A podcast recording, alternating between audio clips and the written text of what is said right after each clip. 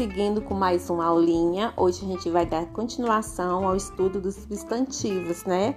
Vamos revisar então o que, que são os substantivos.